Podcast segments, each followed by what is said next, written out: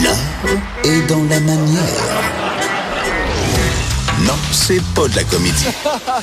C'est politiquement incorrect avec Martineau.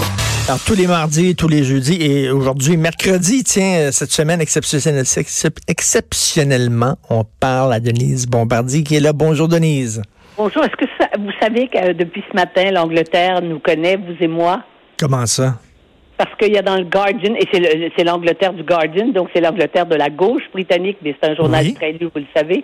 On nous cite, c'est un, un article de Martin Patriquin, parce qu'il collabore au Guardian, et il fait un article sur l'université l'université du Québec à Montréal, là, qui est en train de, qui veut qui, qui veut changer la langue, là. Oui. Et, et, et vous et moi, nous sommes cités.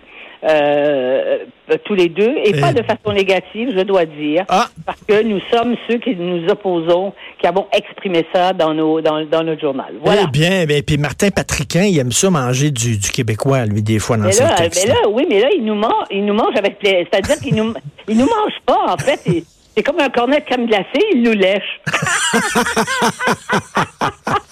J'aime ça. Et D'ailleurs, en passant, là, je fais une parenthèse, je vous amène sur complètement autre chose. Bon, on va parler de laïcité après. Mais je suis sûr que ça va vous allumer. Euh, Mathieu Bocoté parle de ça dans sa chronique aujourd'hui, les, les- les nouveaux, les nouvelles règles d'alimentation dans la CHSLD. Oui, oui, oui. Puis là, là, on veut leur faire manger du chia, puis du granola, puis du kale. puis Vous pensez, vous pensez quoi de ça, vous? Écoutez, je pense de ça, ce que je pense de ce que j'ai entendu dans ma voiture hier en ouvrant la radio à un moment donné. Je revenais, j'étais sur l'autoroute, je venais de Laval. J'ai failli euh, tomber dans rivière des Prairies quand j'ai entendu qu'au fédéral, ils veulent payer les ils veulent payer les serviettes sanitaires et les tampons des employés de- du gouvernement fédéral ou des gens des banques, des femmes, parce que c'est une parce que euh, parce que les femmes c'est pas de leur faute, elles sont menstruées, donc ça leur coûte de l'argent, donc il faudrait que ça soit payé. Non, mais c'est vrai, c'est pas de votre faute si vous avez un trou de plus que nous autres, on n'a pas. Oui, mais enfin, C'est soyez, soyez gentils, là. Mais, euh, mais c'est sûr que il y a des gens maintenant qui à des choses auxquelles même les, les romanciers les plus imaginatifs n'auraient pas pensé. Mais, mais qu'est-ce que vous pensez Mais de ça qu'on veut? de faire, de penser, de faire manger de, de- des graines, euh, puis des, puis du tofu, et puis toute, toute cette, euh, toute cette nouvelle tendance aujourd'hui de manger des racines aux vieilles personnes, quand on sait même que nous, quand on revient, moi par exemple, quand je reviens d'Europe, là je m'en vais en Europe ce soir. Quand je vais revenir là, ben jusqu'à maintenant je le faisais. Maintenant je trouve que la sauce est plus mangeable, c'est plus la même chose depuis qu'ils ont été vendus en Ontario. Je faisais venir du Saint-Hubert barbecue. Il fallait pour entrer, c'était comme mon, c'était comme ma, ma clé pour entrer dans ma maison. Ben, on a déjà mangé du Saint-Hubert ensemble. Vous vous souvenez? Oui, oui, bien sûr. Mais la nourriture, c'est une, c'est affectif. Il faut qu'on comprenne que la nourriture est affective. Et que ceux qui mangent du tofu aujourd'hui, si jamais dans l'avenir, il faudra qu'ils mangent des, des, des, des, des brins d'acier, eh bien, ils voudront pas, quand ils sont vieux, manger des brins d'acier. Ils vont, ils vont demander le tofu, qui était la nourriture qu'ils mangeaient quand ils étaient jeunes. Oui. Et je trouve que c'est, je trouve que c'est délirant cette, cette, cette police qui veut décider que les vieilles personnes ne peuvent pas manger les choses, qui- des aliments qui sont des aliments qui, qui les ramènent dans leur enfance. Et qui leur font vrai- plaisir. et qui leur font plaisir. Il n'y a rien de meilleur qu'un pâté chinois. Une fois, je me souviens, à- à- il n'était pas vieux dans ce temps-là. C'était euh, Luc Plamondon. Mais enfin, il n'était pas jeune non plus. Disons qu'il avait 45 ans, euh, 50 ans. Il était à Paris. J'ai dit, je vais te faire un pâté chinois. Mais il m'a dit, fais le gros. On était, on était trois à table. J'ai fait un pâté chinois pour huit, je vous le jure. Il a tout mangé. Et, et parce qu'il était en France, parce qu'il en mangeait pas, qu'il mangeait dans les meilleurs restaurants, qu'il pouvait s'offrir tous les restaurants trois étoiles qu'il voulait, eh bien, c'est du pâté chinois. pâté- mais je peux le comprendre. à Saint-Raymond-de-Portneuf. il était heureux. Et Denise, une des la plus grandes conversations que j'ai eues avec André Gagnon à un moment donné, ça a duré 10 à 15 minutes, c'est sur les hot chicken. André Gagnon était un, était un fan de hot chicken et il faisait tous les restaurants à Montréal pour savoir qui- où étaient les meilleurs hot chicken. Ah oui, d'accord, oui. Et puis c'est pas Mais- de la grande gastronomie, là, on s'entend. Non, non, non, non, non, non. Et, je me souviens je, n'ai eu qu'un quand j'étais enceinte, par exemple. Bon, c'est une situation particulière pour la femme. À un moment donné, j'ai fait une. Moi, je suis absolument obsessionnelle, pas obsessionnelle, vous le savez. Moi, je n'ai pas d'obsession. mais je suis en réunion à Radio-Canada, hein, je suis enceinte jusqu'aux yeux, et j'avais entendu dire que les meilleurs hamburgers, c'était chez Dilalo, dans la rue Notre-Dame. Mais je savais pas si c'était Est ou Ouest. Alors, je suis partie de Radio-Canada. Dès que j'ai pu prendre la rue Notre-Dame, je me suis en allée vers l'Ouest, parce que je savais que c'était plutôt là. Et c'est, oui, c'est dans le coin d'Atwater, là? Oui, mais je, mais je passais tout droit. Je me suis ramassée plus loin et j'étais incapable. Je, je me disais, t'es une folle mais parce que j'étais enceinte et que c'était ce goût-là que j'avais. Eh bien, il faut comprendre que quand on est vieux et qu'on sait qu'on va mourir, hein, Mm. qu'on sait qu'on va mourir, il faut qu'il reste des plaisirs pour lutter contre cette anxiété, comme cette angoisse qui, qui, est, qui est devant nous. Et c'est normal. Et en ce sens-là, c'est une telle, mais c'est une telle faute de sensibilité de la part des institutions.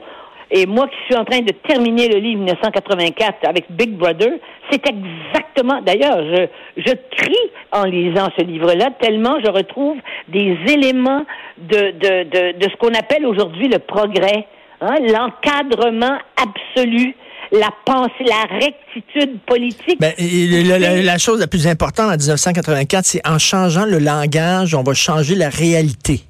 Oui. C'est- au cœur de 1984 et on le voit aujourd'hui, c'est exactement ça. Regardez comment on nous traite.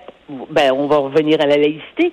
Là, le Québec, c'est clair. Les Québécois qui sont en faveur sont, tous- sont des, des racistes et des islamophobes.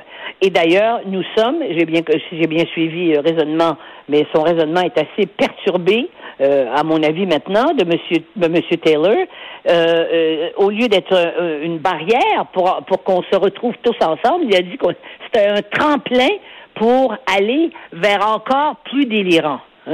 Oui, puis il a dit- il a dit on qu'il est a- responsable, on est responsable de toutes les ordures verbales qui sont exprimées euh, sur euh, sur les réseaux sociaux autour euh, de effectivement des gens qui sont islamophobes. il a dit, il a dit lorsqu'il a écrit le rapport qu'il renie aujourd'hui, qu'il a erré parce qu'il avait sous-estimé la haine qui existait dans, dans la population. Donc, pour lui, euh, appuyer le projet de loi 21, c'est un, c'est presque un discours haineux. Oui, absolument. Et on se, on, on faudrait lui demander si, euh, dans quelques années, euh, il ne va pas renier ce qu'il a dit en, disant, qu'il a erré et, qu'il a été injurieux euh, face euh, au- à la majorité des Québécois. Hein, parce que puis s'il s'est trompé une fois, pourquoi il se tromperait pas là actuellement dans sa position? Et, et Mais Fab- et on- Fabien Major, le journaliste économique, a écrit sur Twitter, il a écrit, ben, pourquoi il ne, il ne, rembourse pas l'argent qu'on lui a payé, M. Taylor? On lui a payé euh, beaucoup d'argent pour écrire son fameux rapport. Maintenant, il dit, finalement, mon rapport ne vaut rien. Ben alors, s'il avait un peu de dignité, M. Taylor, il devrait nous renvoyer le chèque. Parce qu'on l'a payé pour rien. De toute façon, Richard, il est, ça fait, c'est une, une autre des preuves qu'il faut mettre un terme rapidement à ces débats-là. Et quand vous voyez que on- hier, quand je, quand j'écoutais la radio, ça semblait que toutes les églises se réunissaient, allaient, allaient, allaient se, se, se- se- s'unir pour faire des démarches légales pour contester ce qui se passe actuellement euh, à l'Assemblée nationale. Mais dans la réalité des faits, ces cinq mouvements musulmans dont on ne sait pas de quelle origine, dont on ne sait pas de quelle mouvance, à quelle mouvance ils appellent, ils appartiennent, euh, c'est l'Association des Sikhs du Canada. Il n'y en a pas beaucoup, hein, il y en a quelques milliers au Canada des Sikhs. Euh, qui, qui, euh, et c'est l'Église unie. Or, United Church, il faut savoir, c'est pas les églises protestantes, c'est pas l'église épiscopalienne qui est l'équivalent de l'église de anglicane au- en, en, en Angleterre, en, en Grande-Bretagne.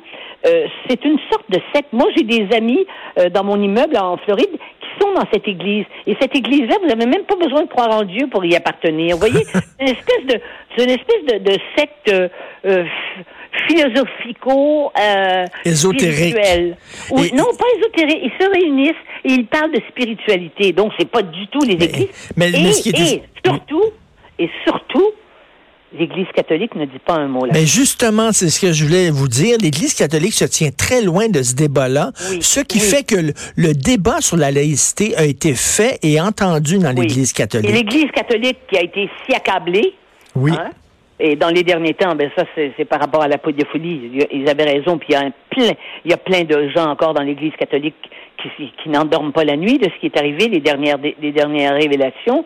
Mais l'Église catholique, ça prouve une chose, c'est que l'Église catholique du Québec respecte la majorité des Québécois. Voilà. Et il faut, faut rappeler qu'au cœur de l'Église catholique, il y a quand même Jésus qui disait laissez à Dieu ce qui appartient à Dieu et à César ce qui appartient à César. Donc faites la séparation entre les deux, entre l'État et la religion. C'est au sein même de la doctrine catholique, ça. Et c'est l'Église catholique qui a laissé aller dans les années 60 et, et qui, qui, qui a pas essayé de se battre quand on a dit qu'on voulait plus, on voulait plus d'une université pontificale à l'université de Montréal, de, le, recteur nommé par Rome, et qu'on a dé, on, a décléricalisé euh, toutes les institutions. Euh, toutes les institutions. Et quand on regarde aujourd'hui euh, comment ça marche les hôpitaux, on se dit mon Dieu, c'est sûr dans le temps des sœurs, disons que les, les disons que les, on va juste mettre ça comme ça, disons que les hôpitaux c'était plus propre. Denise, merci. Mais ceci dit, il faut que ça s'arrête. Et ils ont raison de limiter ça à 15 jours. Et il faut pas, après, qu'il y ait de temps mort. Il faut qu'ils procèdent et il Rapidement. Faut et, et, même, oui, et quitte, quitte, quitte à utiliser le baillon. Oui, et ceux qui nous qui nous qui nous traitent de, comme ils nous traitent, eh ben cet été, ils auront le temps d'aller se jeter dans les lacs et d'aller se rafraîchir un peu la tête, l'esprit s'il leur en reste et euh, le corps, euh, ça ils en auront toujours. Merci Denis, je vous laisse euh, manger du poulet cuisse ou poitrine? ah moi je suis toujours cuisse. Toujours cuisse moi aussi. Mais je dis pas ça en France. Demandez jamais une poitrine de poulet en France. Parce que vous savez, une poitrine, c'est réservé aux femmes. Et moi, je connais les Québécois qui débarquaient à Paris et voulaient du poulet, puis ils précisaient une poitrine. je veux dire, ils riaient tellement qu'ils s'en remettaient pas de reste de la journée, les gens qui recevaient des commandes pareilles. Merci, Denise. Merci, au revoir. Bonne journée. Denise Bombardier. c'est vrai, j'ai déjà mangé chez elle du Saint-Hubert. On s'en va tout de suite à la pause. Vous écoutez Politiquement Incorrect.